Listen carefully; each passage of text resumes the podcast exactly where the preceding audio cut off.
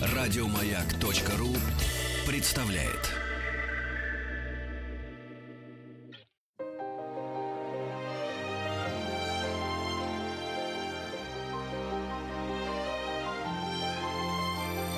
Собрание слов Фёклы Толстой я приветствую слушателей радио «Маяк». У микрофона Фёкла Толстая. Это программа «Собрание слов». И я с удовольствием представляю э, вам мою гостью сегодняшнюю. Это Ольга Мстиславовна Ростропович. Здравствуйте. Здравствуйте. Ольга, э, президент фонда Мстислава Ростроповича и художественный руководитель Центра оперного пения Галины Павловны Вишневской. А, я очень рада, что вы пришли. Э, и правда, для меня это большая честь. Я знаю, что вы сейчас очень заняты, потому что буквально вот на днях начинается фестиваль второй уже фестиваль оперного искусства имени Галины Павловны Вишневской. А, он, он будет проходить в Сочи, правильно, да? Да, да правильно, правильно. Для меня все-таки а, осталось загадкой, я знаю, что очень успешен был прошлогодний фестиваль, осталось загадкой, почему вы выбрали а, Сочи в качестве места этого фестиваля. Ну, это получилось абсолютно случайно, потому что я в Сочи, собственно говоря, не была вот, вот первый раз попала в Сочи, это было где-то э, полтора, э, э, два, два года тому назад, два с половиной года тому назад, назад, и э, когда я увидела вообще всю эту красоту, э, мне как естественно пришла в голову идея, почему бы вот здесь не хватает оперного фестиваля, что есть все, есть уже и игры, и олимпийские, все это, и да. спорт есть, и все это есть, природные ресурсы совершенно потрясающие. Я как-то вдруг увидела, что как было бы хорошо здесь сделать, может быть, что-то, э, здесь тебе горы, здесь тебе море, вот да. на открытой площадке что-нибудь такое сделать. И так вот приехала, озвучила эту идею, и как-то нашла поддержку, я имею в виду в нашем коллективе, потому что мы до сих пор финансируем сами себя, то есть мы как подвижники едем за свои собственные как бы э, бесплатные. Вы имеете в виду нам не помогают. Нет, мы сами едем. Пения? Мы сами, сами, сами едем туда на свои средства, и пока что вот э, на сегодняшний день нам никто с этим не помогает, поэтому мы это делаем как вот э, декабристы-подвижники. Вот. А, да, ну вот э, это важно. Я, честно говоря, это не знала таких подробностей, но очень надеюсь, что фестиваль э, вот э, и в этом году будет успешным и окрепнет, и я очень надеюсь, что у него появятся люди, которые будут его поддерживать. Mm-hmm. Я только что была в Сочи, mm-hmm. и, конечно, действительно там там очень приятно, и, и, и наслаждаться искусством в таком месте действительно будет. Особенно там, где его еще нет до сих пор, понимаете? Вот первый фестиваль, который мы провели, мы были потрясены до такой степени. Вообще слушателям это было интересно, как они приходили туда, как они просили нас обязательно вернуться. Количество благодарственных писем, которые мы получили, это просто э, превзошло все наши ожидания. Мы еще немножко о программе фестиваля этого года поговорим. Он в этом году посвящен 90-летию Мстислава Леопольдовича, э, которое отмечалось в марте. Но я хотела э, вот и нашим слушателям напомнить о том, что радиостанция «Маяк» поддерживает такой проект, который осуществляет Большой театр России. Это проект волонтер волонтерский, он называется «Открой историю Большого». И с помощью вас, уважаемые э, наши помощники, вот э, весь уникальный фантастический архив Большого театра, вся э, история это э, нашего главного театра, которая насчитывает уже больше 200 лет, э, будет э, открыта, будет, будет доступна. И в рамках вот этого проекта мы разговариваем с нашими гостями и вот листаем страницы истории Большого театра. И мне бы хотелось у у Ольги Ростропович сегодня, сегодня расспросить о очень яркой о судьбе Галины Павловны Вишневской в Большом театре, которая продолжалась больше 20 лет, а потом да. прервалась вот этой вынужденной иммиграцией. Да. А, и, в общем, попытаться как-то за кулисы Большого театра проникнуть 50-х годов. А вот можно мы начнем с самого начала? Значит, 52 год, если я не ошибаюсь. Да, Ваша год. мама живет в, Пяти... в Ленинграде. Да, тогда? в Ленинграде, да. идет идет по улице, видит объявление, да, видит объявление о том, что набирается вот набор большой театр. Она идет э, и все, и попадает. Вот подождите, подождите. Вот так идет и попадает.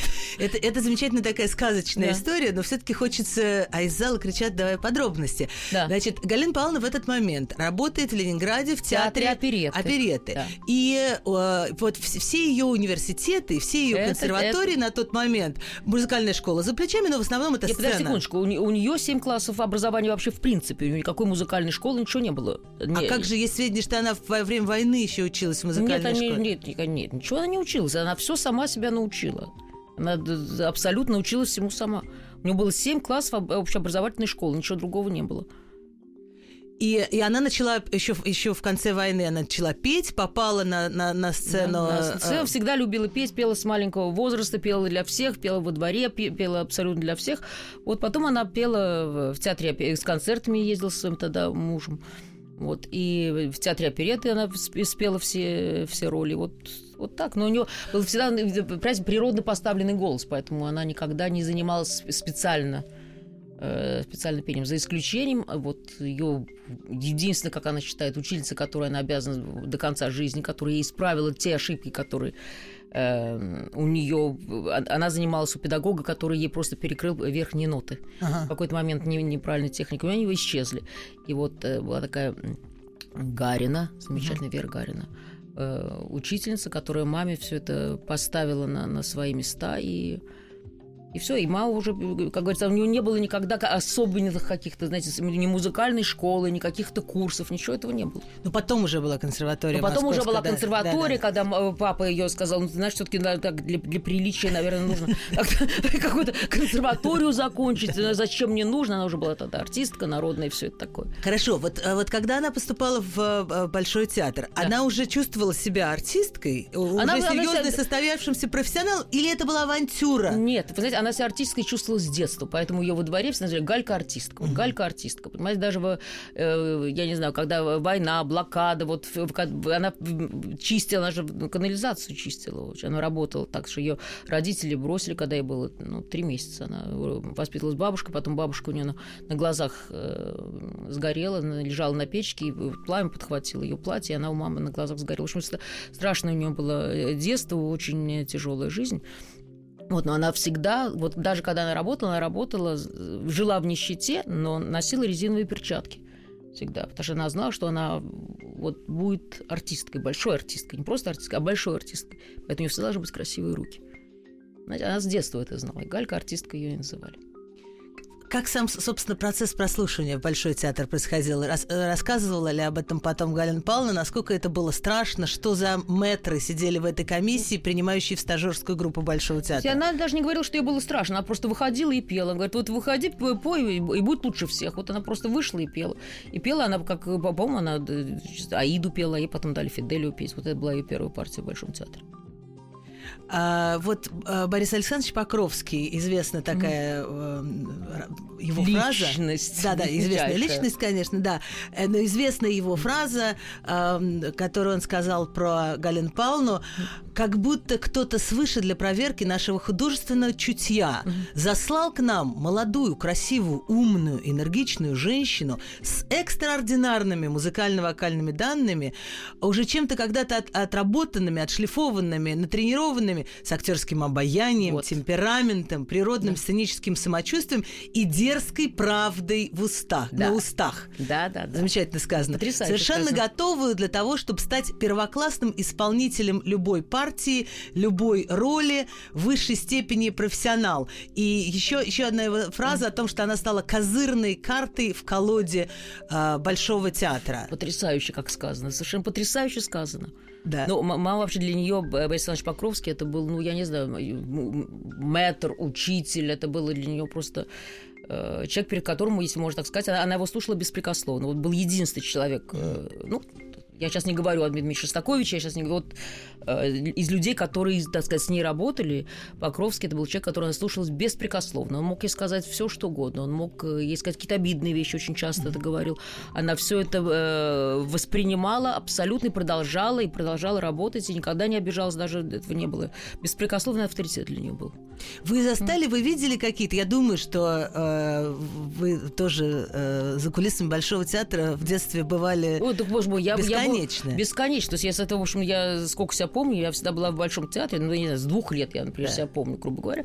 И я, меня мама с собой носила в Большой театр, но было потому, что, не потому, что она хотела меня приобщать к, к оперному искусству, а просто некуда было девать. Да. И поэтому мама меня с собой таскала. Сначала я сидела у нее в комнате, когда и Грушенька, и Вера, значит, там были костюмерши гримерши. Да одевали ее, там всегда вопрос шел, почему не стягивается платье, не затягивается, нужно похудеть, нужно потолстеть. Э, в общем, вот такие вот разговоры были. Но мама очень любила груша такая, груша и Вера. Я сидела в комнате, потом зависела. И либо меня там груша и Вера с черного хода, за кулисами я сидела. Да. Иногда шла в директорскую ложу, вот там, где, э, там прям совсем рядом справа директорская ложа.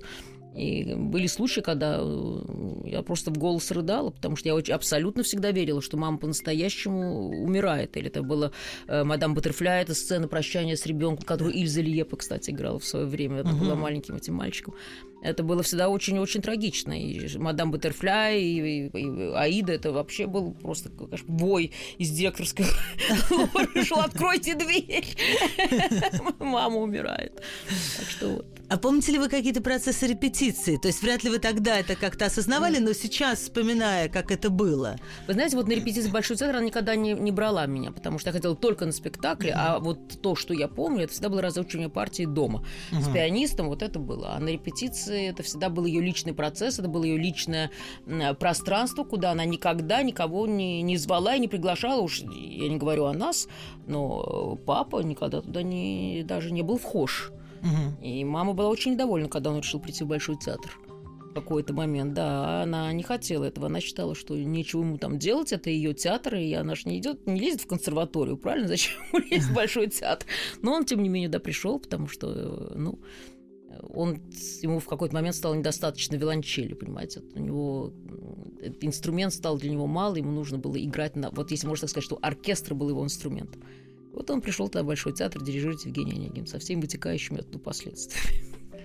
А, о последствиях еще хочется mm-hmm. мне спросить. Ну вот Евгения Онегин это, это, это была, э, как я понимаю, э, первая партия Галины Павловны Вишневской э, на сцене Большого театра. Она вышла в 1953 году исполнять, исполнять арию Татьяны.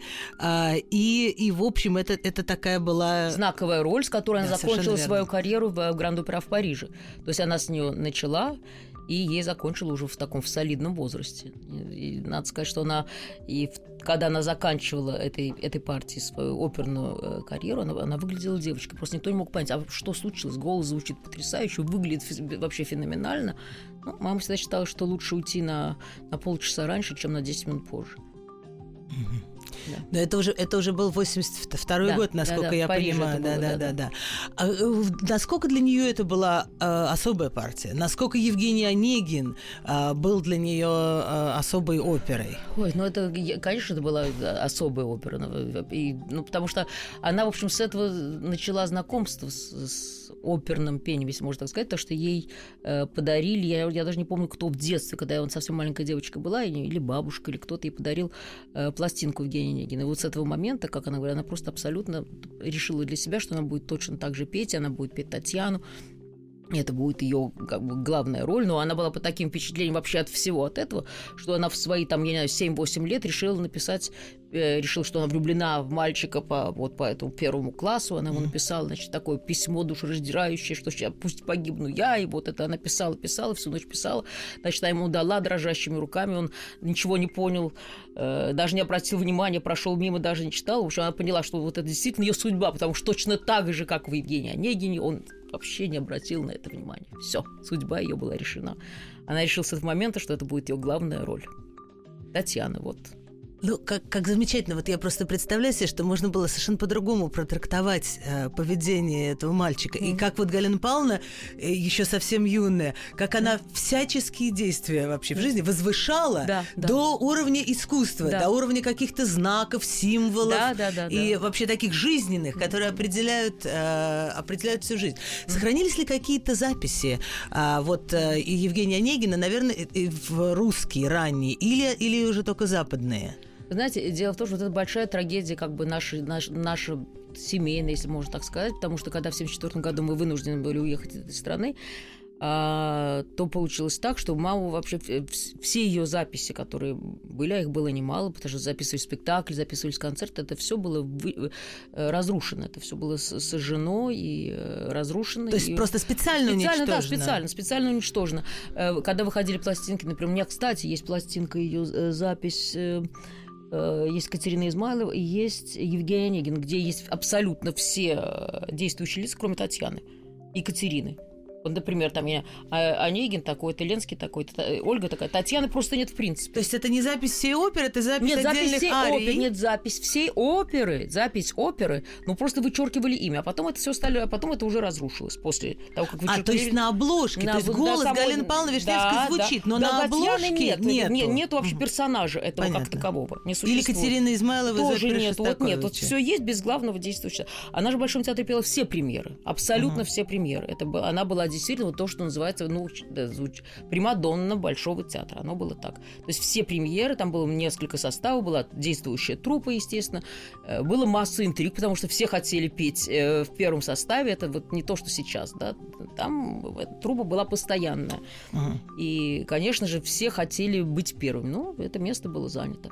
А когда уже мы уехали, и потом э, маме рассказывали, что Борис Александрович сказал, ну что, вот вы хотели быть, да, вот сейчас Вишневской нет, место свободно.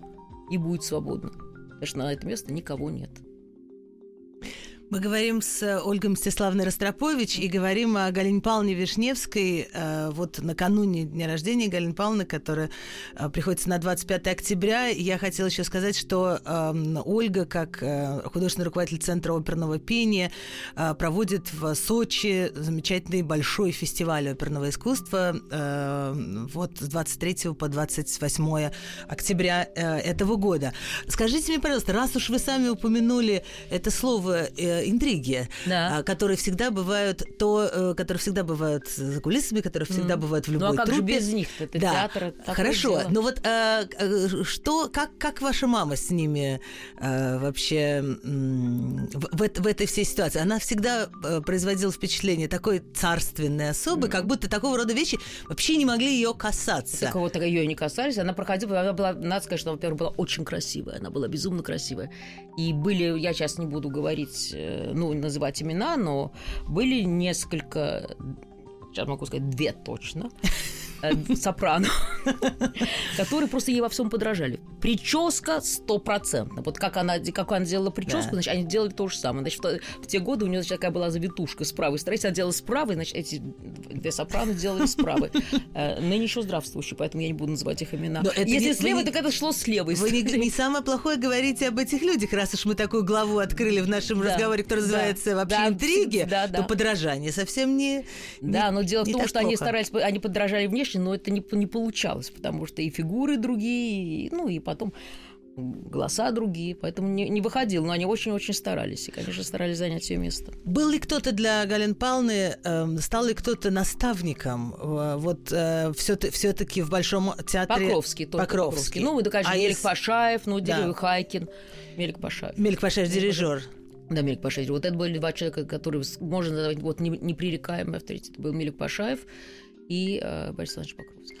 И еще такой вопрос, что вот смелость Галины Павловны Вишневской и э, вот такая, я имею в виду м, артистичность, вот не все то, что э, не похоже на таких э, статичных и более классических, консервативных оперных певиц.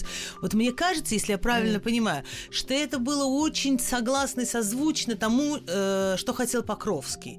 Вот насколько, насколько это его режиссерскую фантазию давало ему, вот как он говорит, так сказать, козырь э, в руки. И он, наверное, он использовал Галину Павловну как-то Ну да, потому- Смелее, да, чем- да, чем абсолютно других. смелее, а тем более, что она э, слушалась его, и она не обижалась, она, не, не она- он мог, сказать все что угодно, наз- назвать любым именем, э, сказать какую-то любую обидную вещь, она это абсолютно слушала и делала упорно, продолжала делать то, что он говорил, и для него она, конечно, была особенной певицей, потому что, как он говорил, что она была в его руках пластилином, то есть он мог из нее лепить все, что хочет, и она давала ему возможность воплотить на сцене вот то, что он, э, то, что он видел, то, что он хотел, и таких артисток у него, в общем, не было, потому что она делала именно, давала ему возможность воплотить вот его фантазии на сцене в то, что он хотел видеть.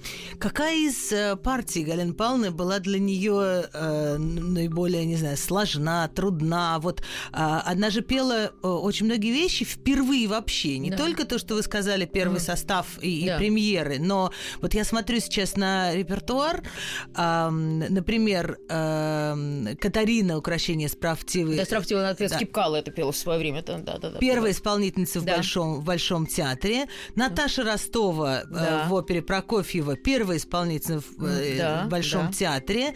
А, ну вот тут, конечно, в 61 году э, удивительные вещи, вряд ли я когда-то это еще услышу. «Судьба человека» Дзержинского.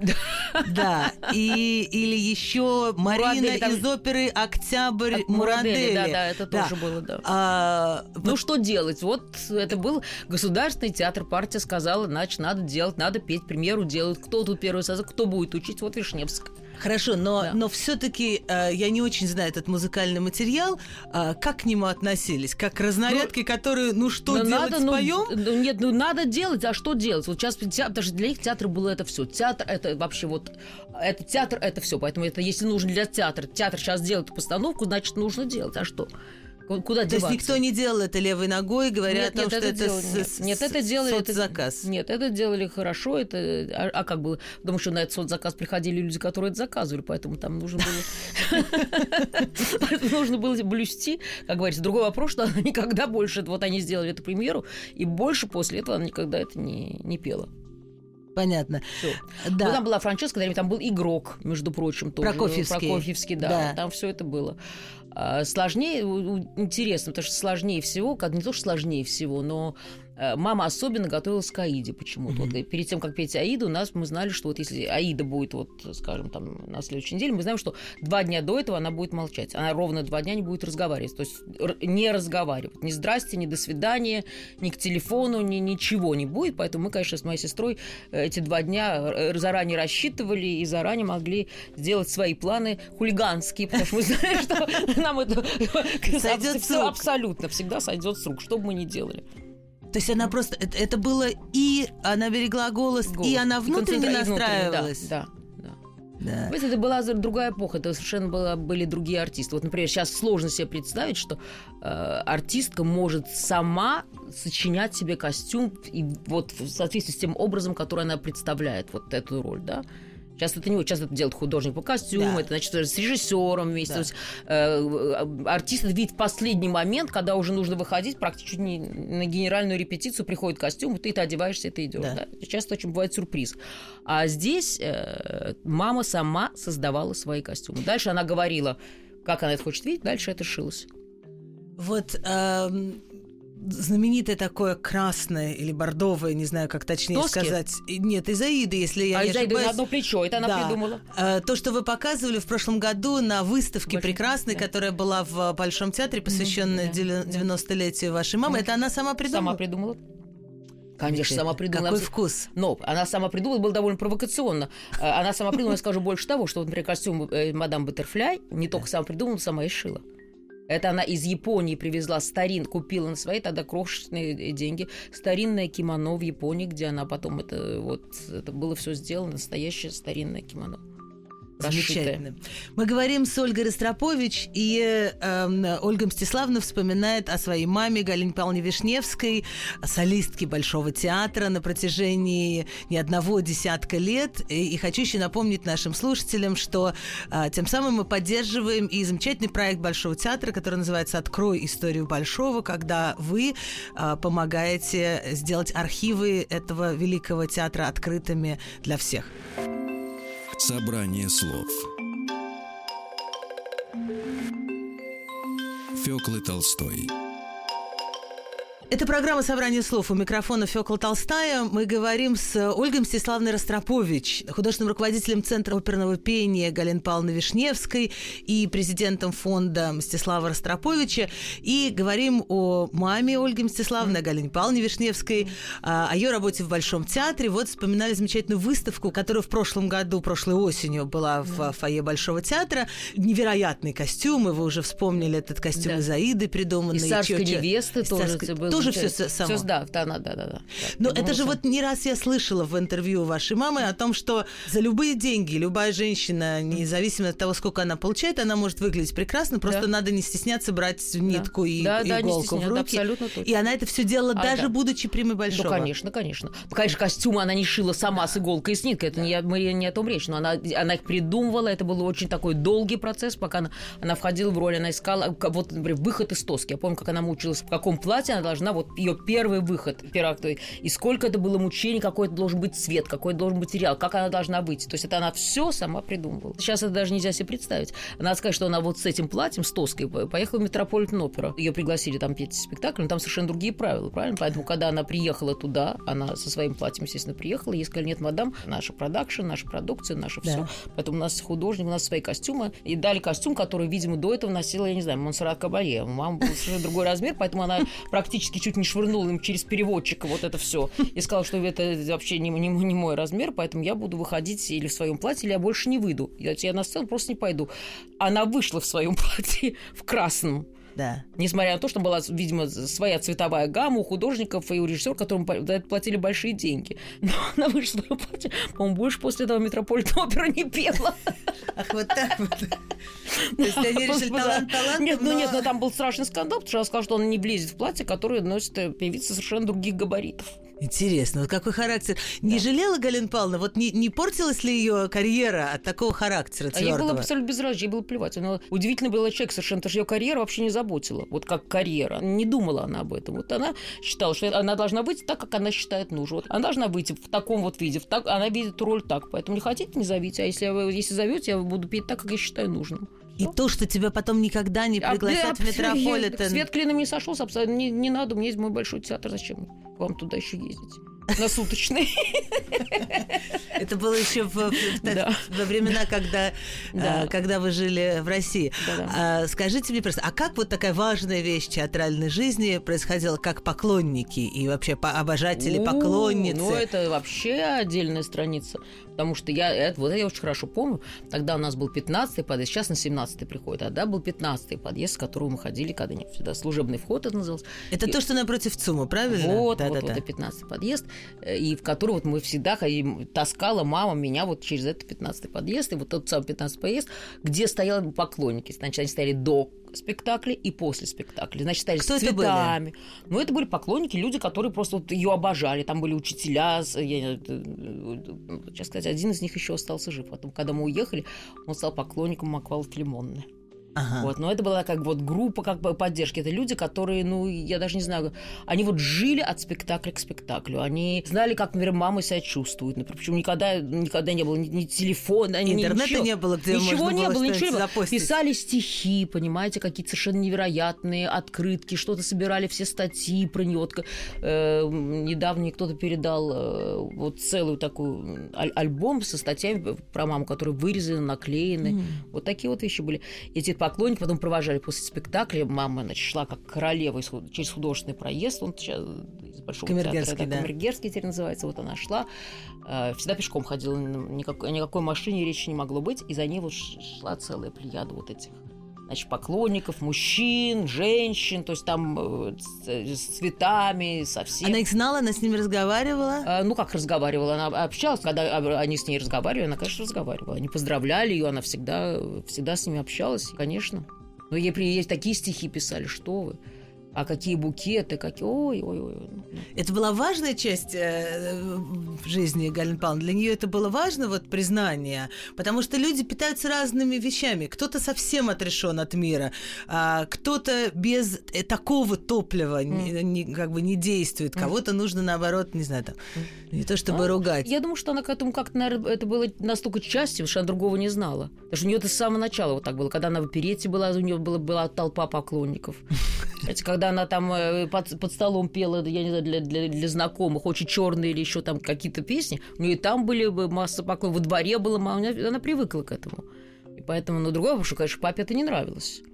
Очень сильно. Но с другой стороны, она говорит, ну слушай, я же тебе ничего не говорю, когда ты из консерватории идешь в свою виолончелью, с тобой табун студенток идет. Я же ничего не говорю. Тоже значит, по, по улице Нежданова. Они так да. пошли. Он из консерватории со своей виолончелью, где он преподавал профессором, был, у него его же на руках носили все студентки, то есть э, аспирантки, потому что это такой гениальности человек, такой высочайший, я не знаю, ну, исключительный музыкант, и который так много знал, и когда он что-то вообще... У него было невероятное совершенно воображение выражение феноменальное. И он добивался звучания, не говорил, вот там, поверни руку, подними палец, да. а через образы, образное мышление. И как он играл на рояле, вообще не будучи пианистом. Он играл на рояле так, что... И, конечно, за ним шел, в консерватории, как мама говорила, девок шло. Я хотела сказать, что, во-первых, в связи со стихами, о которых вы упомянули, конечно, э, Ахматова. конечно, стихи Ахматовой о том, как она слушает исполнение ваших родителей обоих, ка- Бахиана, бразильскую да. Бахиану Вилалобуса, как поет Галина Павловна и эм, играет эм, Мстислав Леопольдович. А Вы в начале нашего разговора упомянули то, как Мстислав Леопольдович пришел в Большой театр и дирижировал Евгения Онегина. И тогда сказали, вот это было... Да. Что это было? Но это было ничего хорошего из этого не было, потому что, что мама очень этого не хотела. И, э, Она пела Татьяна? Она пела Татьяна. Но, конечно, уже после того, как начались репетиции, она с этим смирилась, что он открывал такие музыкальные глубины, что это уже просто было безумно интересно работать. Но сам, сам приход э, папы в театр был довольно-таки э, болезненный. Я это очень хорошо помню, когда у нас в семье э, это действительно создавало проблем, потому что мама прекрасно давала себе отчет в том, в тех интригах, которые и так уже плелись вокруг нее, потому что она занимала то место, которое хотели занимать э, очень многие Да. в оперной труппе. И поэтому, когда пришел еще отец э, туда дирижировать, понимаете, вот эти семейные связи, как говорится, вон муж пришел, вот сейчас она будет петь, потому что вот он дирижер, вот это, она все это предвкушала, Да. понимаете, и ей этого очень не хотелось. Но вы, но вы помните эту эм, Евгения Онегина, которая дирижировал Да, это ваш было отец? феноменально. Это было что-то совсем другое? Конечно, совсем другое. Друг- Вообще, это, во-первых, он э, расставлял свои, э, он занимался с, с оркестром. Да. То есть это были его штрихи, это были его смычки, это были его это нюансы. Но Там совершенно по-другому просто орке... в оркестре слышалась вот эта вот удивительная палитра красочная, вот эти все эти лейтмотивы, это все настолько вот музыка просто говорила, если можно так сказать. Партитура говорила языком Пушкина, вот как объяснить. Замечательно сказано. Жаль, что мы не можем быть тому уже свидетелем, но, но Да. сказали вы замечательно.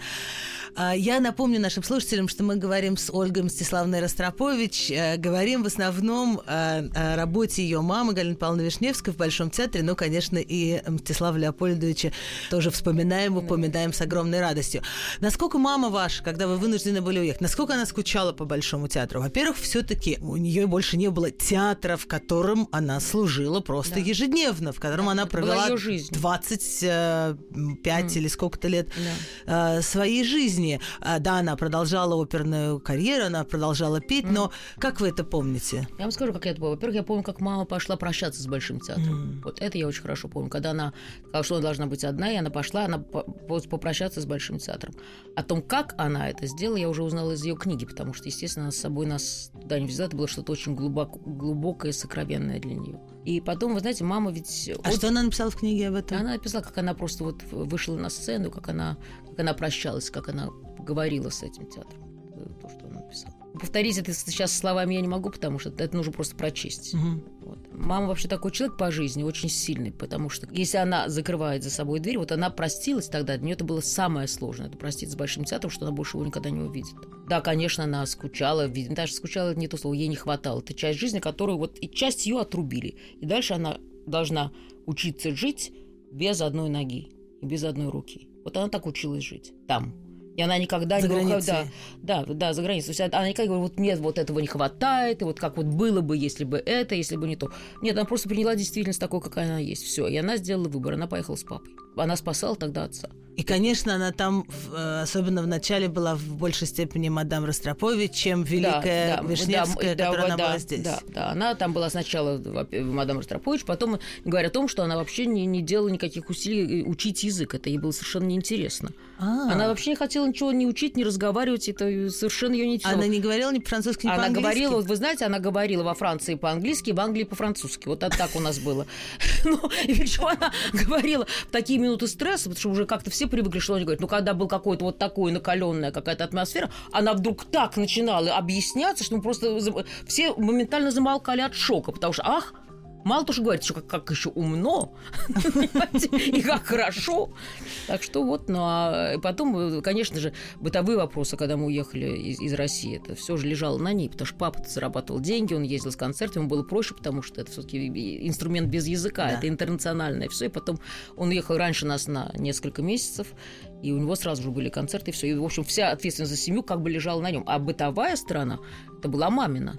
То есть так, чтобы как-то мы функционировали. Что первый вот где-то год мы ездили, так, мы ездили с собакой, потому что папа уехал с нашим Ньюфаундлендом Кузей. Да. Значит, так было папа с Виланчилью, Оля, Лена, мама.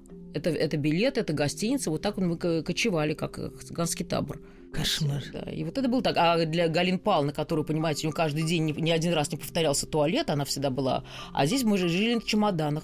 То есть у нас нич- ничего не было. И из некуда было- и не- некуда было, негде да, было их распаковать. Да, и негде было распаковать. И главное, непонятно, что на себя одеть. Понимаете, нам-то с Ленкой было все равно. Понятно, но Галина Павловна, которая вообще вот привыкла вот так выглядеть, и все это было сложно, конечно. Скажите мне, каковы были вкусы оперной Галины Павловны? Потому что известна это такая э, довольно скандальная история, когда э, она отменила празднование юбилея своего в Большом театре, увидев э, постановку новую Евгения Онегина, вот того с- любимого своего Евгения Онегина. Насколько она была консервативна или смела в своих вкусах? И когда она начала уже преподавать, когда был создан Центр оперного пения, который вы сейчас возглавляете, а, вот как, какую оперу она испо- исповедовала? Можете ли вы это как-то объяснить? Я вам скажу так, что мама никогда не была ханжой. И она никогда не была какой-то э, запудренной мадам, которая сидит просто э, э, абсолютно противится чему-то новому мадам. Абсолютно нет. Но она всегда считала, что, во-первых, ни в коем случае нельзя противоречить замыслу композитора. Нельзя. То есть композитор пишет свое произ- произ- произведение на определенный сюжет. Он пишет его вот на определенный. Поэтому нельзя, если он, я не знаю, пишет Аиду, и вот тебе Египет, я не знаю что, нельзя из этого сделать, ну, ну Чечню, грубо говоря, или Аиду с пулеметом. Не о том писал композитор. Нельзя менять историю. Нельзя менять историю, поэтому нужно и уважать композитора. Если ты хочешь, напиши свое и просто не используй тогда величайших произведений величайших композиторов как де- дешевое сопровождение твоим собственным фантазмом, понимаете, бесплатно, иначе говоря. Причем, кстати, я хочу сказать, что очень жалко, что сейчас семьи отсутствуют для того, чтобы семьи композиторов имеется в виду, которые могли бы судить или там, авторские права, которые нарушаются, потому что если предки написали, там, Чайковский, у которого, к сожалению, нет наследников, понимаете, которого сейчас направо и налево мучают, именно уродуют его оперы. Римский Корсаков. Вы имеете в виду музыкально? Я, я- или- я- или я имею в виду режиссерски? режиссерский, потому что композитор написал на определенное произведение, понимаете? Поэтому не- нельзя, если, если царская невеста, не, он не писал царскую невесту с тем, чтобы это была жена президента, например. И такое сейчас есть. Ну, такое я видела. Понятно. Вот э, мы говорим с Ольгой Ростропович, который тоже э, ревностно старается хранить э, оперные традиции. И мы сейчас через несколько минут вернемся э, еще, чтобы продолжить наш разговор. Собрание слов Фёклы Толстой Это программа «Собрание слов». У нас остается еще несколько минут в нашем разговоре с Ольгой Мстиславной Ростропович.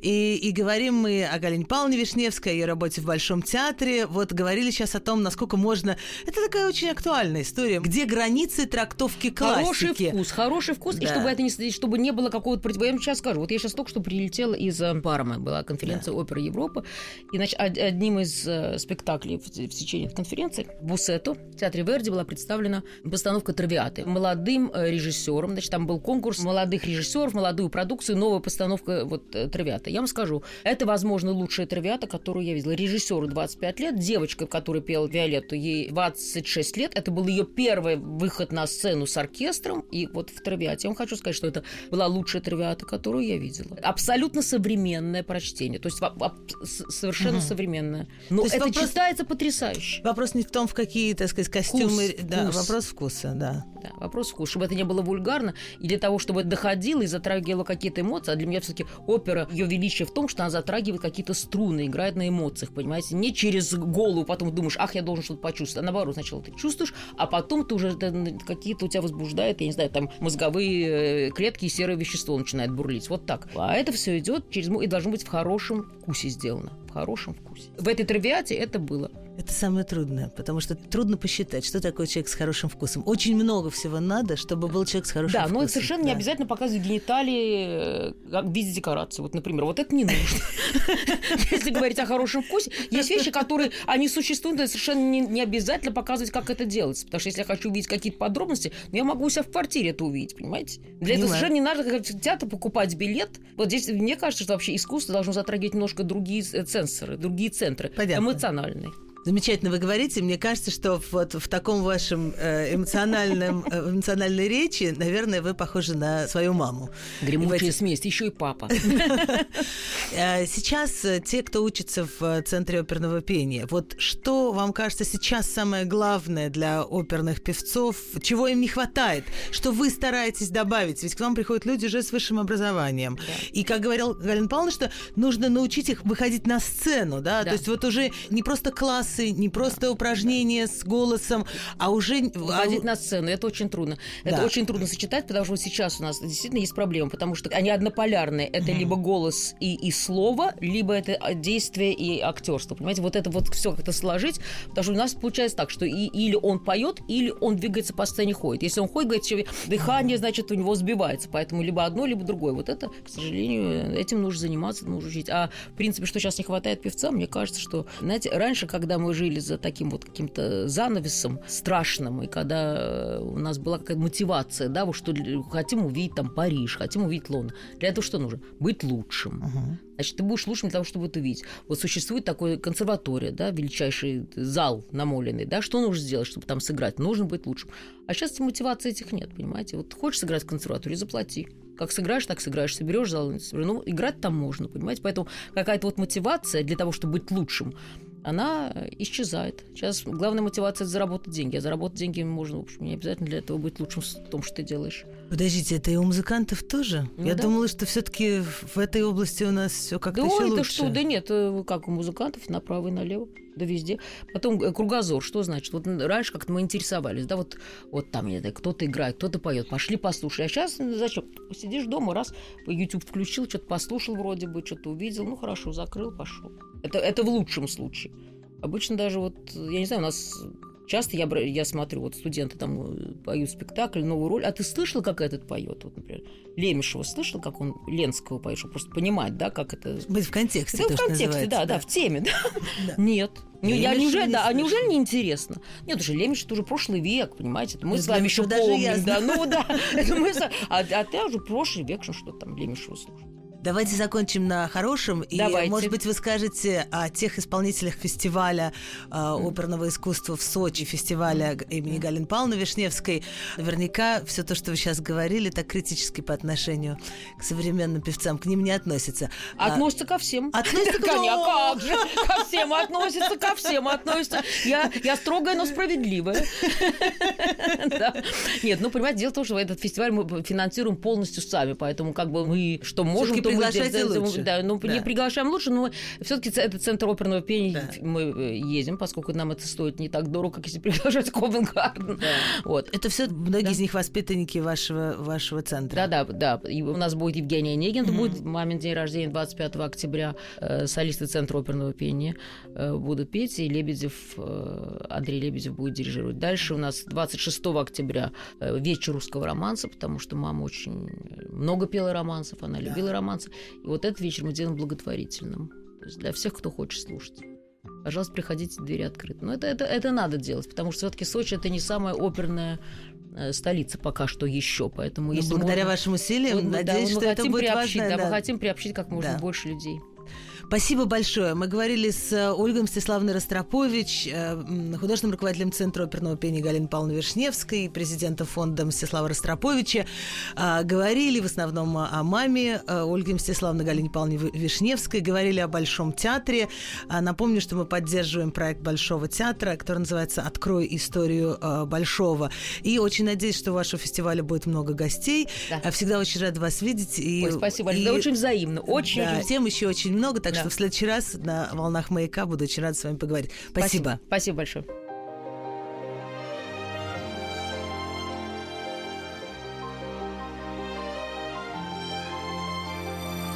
Фёкла Толстая и ее собрание слов. Еще больше подкастов на радиомаяк.ру.